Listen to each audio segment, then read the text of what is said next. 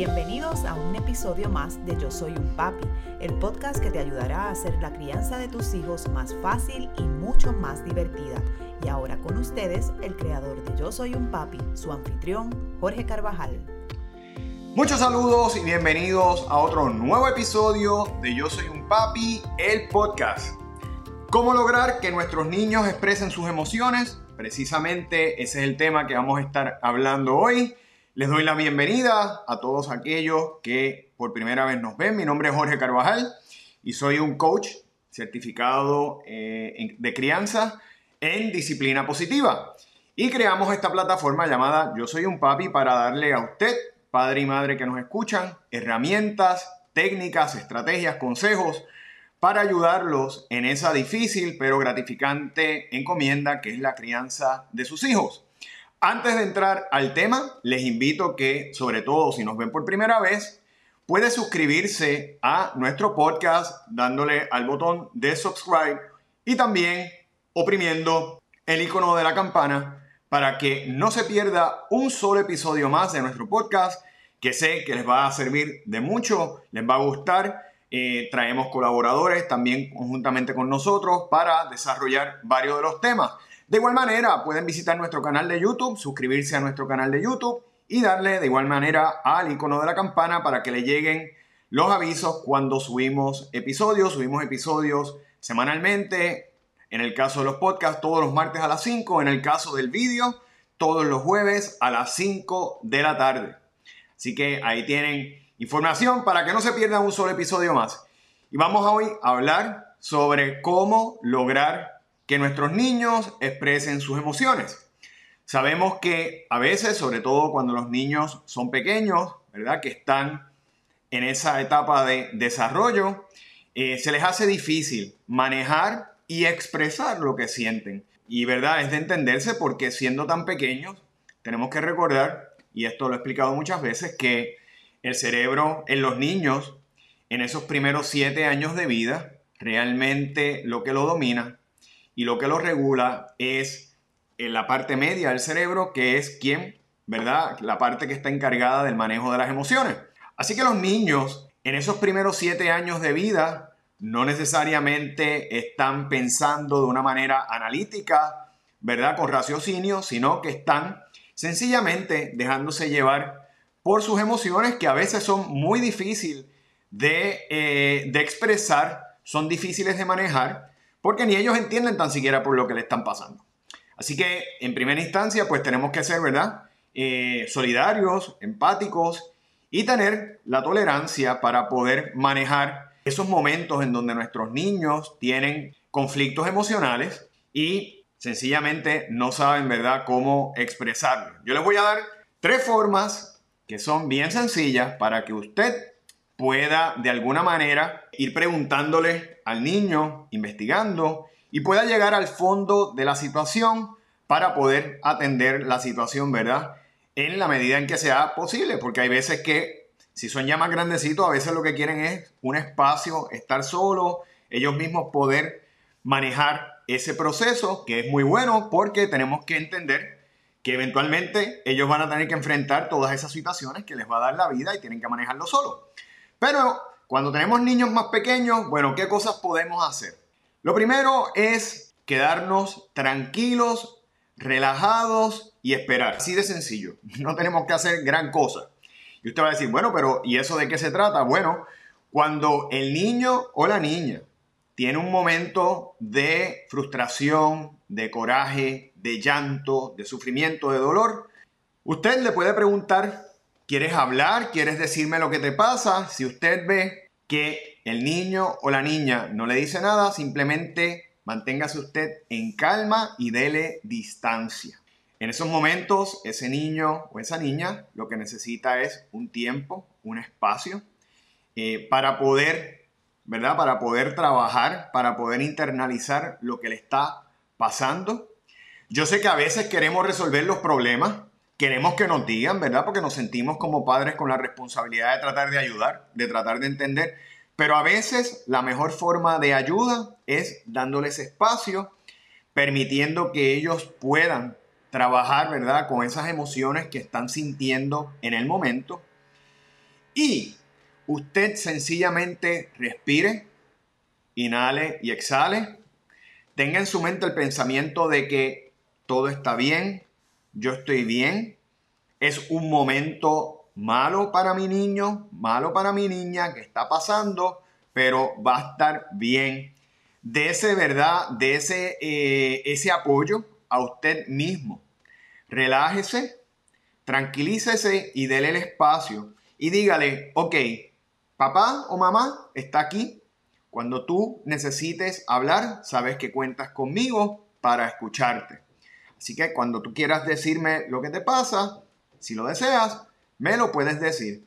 Y usted puede estar tranquila o tranquilo porque eventualmente los niños tienen esa necesidad de hablar. Ellos quieren, ¿verdad? Eh, que su punto sea escuchado. Quieren transmitir lo que les pasa. Así que usted puede contar con que después, cuando ya estén más tranquilos, ellos van a venir y hablar con usted. Después de un ratito, después de, que pase ya un espacio de tiempo, de igual manera usted puede venir y posiblemente van a estar en disposición de contarle lo que le pase. Y cuando le digan, ¿verdad? Lo que le pasa, pues siempre usted no se trata de poner estigmas, ¿verdad? De, marcar eh, o establecer su punto de vista, sino escuchar, entender y pregunte el por qué y por qué te sientes así y qué fue lo que te afectó ¿Y qué tú crees que se podría hacer en una próxima ocasión? Haga preguntas. Las preguntas siempre son buenas porque le ayudan a usted un poquito a descifrar lo que está pasando y por otro lado al niño o a la niña a ir buscando soluciones por sí solo. Otra forma que nosotros podemos tener para poder identificar las emociones en nuestros niños cuando a ellos se les hace difícil es utilizar metáforas. Y usted dirá, metáforas, sí.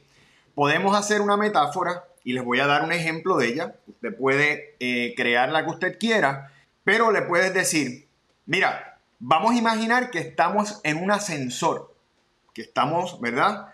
En un ascensor y vamos a subir. Y tenemos varios pisos. Tú me vas a decir a mí en qué piso tú estás.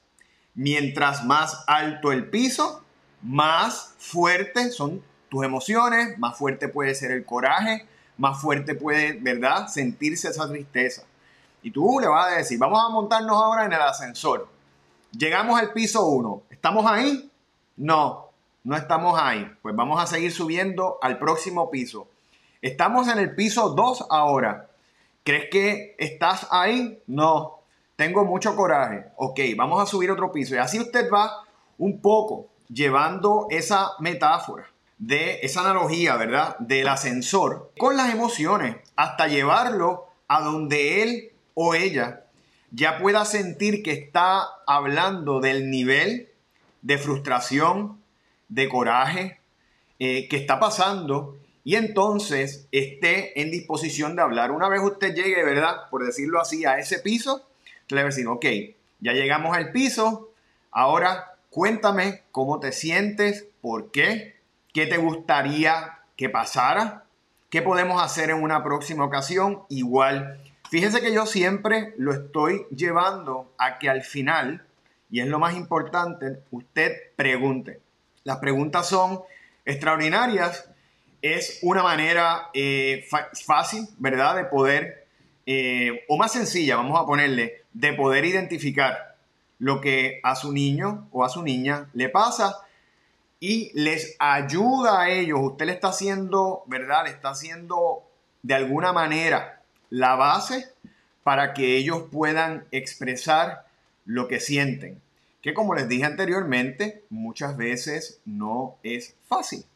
Se les hace difícil poder expresar, ¿verdad? Ellos con palabras lo que están sintiendo, aunque tengan mucha carga emocional. La tercera forma en la que ustedes pueden ayudar a que sus niños le digan lo que les pasa, lo que sienten, es con un jueguito. Y este jueguito va a ser utilizando el dedo pulgar, cualquiera de las dos manos. Y usted va a hacer preguntas, volvemos con las preguntas, bien importante. Y si la pregunta es correcta, el niño le va a dar la señal eh, al dedo hacia arriba. Si no hay una respuesta que sea eh, correcta, le va a dar, ¿verdad? La señal hacia el lado. Y si la respuesta entonces es no es correcta, entonces le va a dar con el dedo hacia abajo. En ese sentido, por ejemplo, y les voy a dar un ejemplo, pensemos que su niño o su niña eh, estaban en medio de un juego, querían de, de fútbol, eh, vamos a poner, ¿verdad? Fútbol, por hacer algún tipo de deporte, quería anotar un gol y cuando quiso anotar el gol y hizo varios intentos, nunca lo logró. El juego terminó, nunca pudo anotar su gol. Y el niño sale llorando o la niñita sale llorando, frustrado, porque no pudo anotar su gol, porque cuando lo intentó se lo bloquearon o le quitaron la bola y se sintió, ¿verdad?, de alguna manera impotente ante la situación y está llorando porque tiene frustración. ¿Cómo vamos a empezar? Bueno, cuéntame, ¿qué te pasa? Ah, ya. Y vamos a tratar siempre de empezar con un, en ese sentido, ¿verdad? Y en esta estrategia, con algún tipo de chiste. Podemos decir, ok, ya yo sé, está llorando porque de repente llegaron unos extraterrestres y, y nos llevaron el balón del juego. Obviamente sabemos que eso no es, ¿verdad? Porque eso es un juego. Y el niño le dice, ¿verdad? Le va a hacer que usted le haga la señal, ¿verdad? Eh, que él haga la señal con el dedo hacia abajo porque eso es incorrecto. Pero se va a reír, ¿verdad? Porque por la ocurrencia que, usted acaba de tener. Ok, ¿y qué es lo que pasaba? Que tú querías meter un gol en el juego, sí. Y te frustró, ¿verdad? Porque no pudiste lograrlo. Te entiendo. Bueno, sé cómo te puedes sentir. Pero ¿qué tal ¿Qué tal si lo volvemos a intentar en la próxima ocasión? A lo mejor el niño hace así porque se siente que no quiere volver a otro juego y le dices, lo importante es entonces que continuemos practicando y yo creo que si tú continúas practicando, puedes intentarlo y puedes hacerlo. ¿Te parece? Y usted está, ¿verdad?, haciendo un jueguito de una manera bien sencilla, pero usted fíjese lo que usted está haciendo, usted le está preguntando y está sacando está logrando obtener respuestas a los sentimientos que ese niño o esa niñita tienen en esos momentos de frustración porque no pudieron, ¿verdad?, eh, anotar ese gol que tanto deseaban. La realidad es que los niños en esas edades, nosotros tenemos que de alguna manera, primero, estimularlos a que hablen. Porque después llegan adultos y ustedes saben que muchas veces los adultos no hablan. Se tragan las cosas y de repente, ¡pum! Reventamos. Reventamos como un psiquitraque, como dice aquí. Este, y obviamente acumulamos todas esas energías que muchas veces son frustrantes y no es bueno, porque a veces entonces esas explosiones no son positivas. Así que vamos a, a en primera instancia a estimular, a exhortar, a de alguna manera fomentar que nuestros niños hablen, se expresen y puedan transmitir aquellas cosas que sienten. Segundo, como no tienen quizás, sobre todo en esas primeras edades, como le dije, en esos primeros siete añitos, no tienen las destrezas, las capacidades para poder racionar, racionalizar, ¿verdad?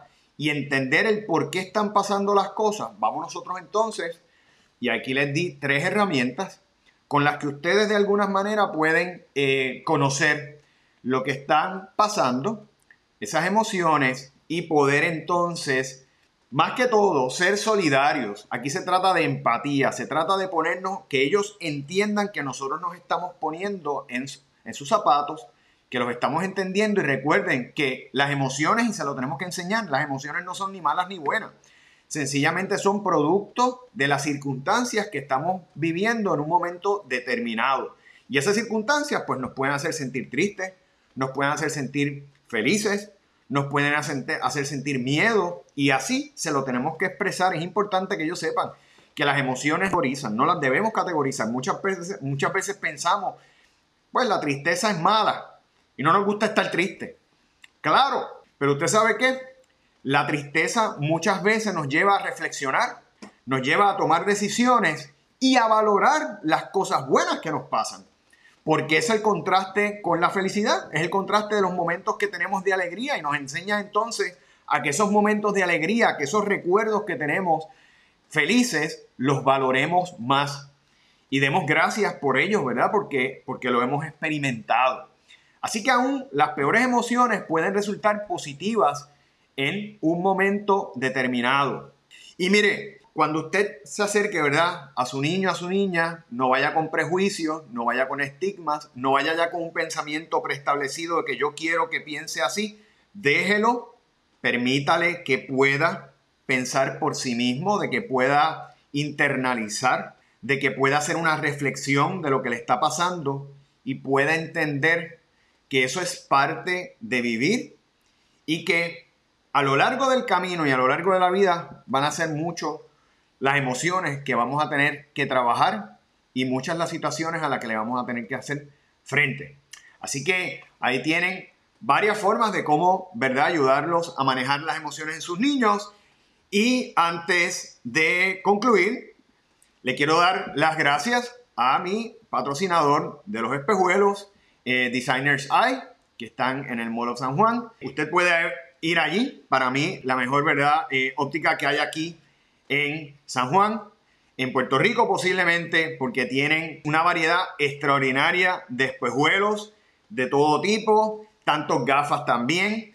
Y de ahí pues son todos los espejuelos que nosotros acá utilizamos. Así que le doy la gracia al personal de Designers Eye por permitirnos, ¿verdad?, utilizar esas prendas tan importantes para nosotros. Son nuestros ojos, nuestros segundos ojos. Sobre todo a Jetseida, que siempre nos ayuda allá. Y pueden ir, ¿verdad?, y preguntar, decir que vieron los espejuelos, vieron de Designers Eye aquí en Yo Soy un Papi y de alguna manera, pues eh, eso les puede ayudar, ¿verdad? Ellos siempre están bien dados a presentarle siempre un buen negocio y a que usted se pueda llevar, ¿verdad? Esos espejuelos que necesita o esas gafas que necesita y que son de las mejores marcas, tienen, ¿verdad? Unos tremenda, una colección extraordinaria de diseñadores y de monturas para sus espejuelos. Así que los invito a que pasen por allá. Gracias a Designer Side.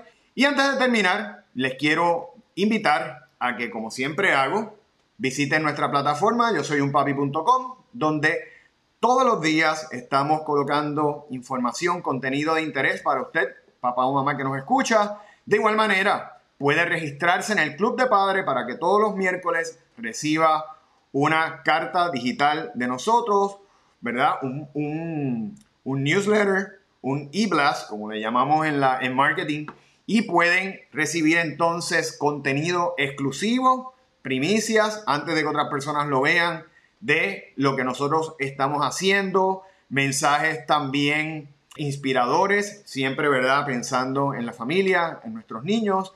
Así que les va a gustar porque es un contenido eh, exclusivo que hacemos para ustedes, para que puedan tenerlo y puedan tenerlo de antemano. De igual manera, le invitamos a que visiten nuestras páginas en las redes sociales, tanto en Yo Soy, en, tanto en Facebook como en Instagram, bajo Yo Soy un Papi PR.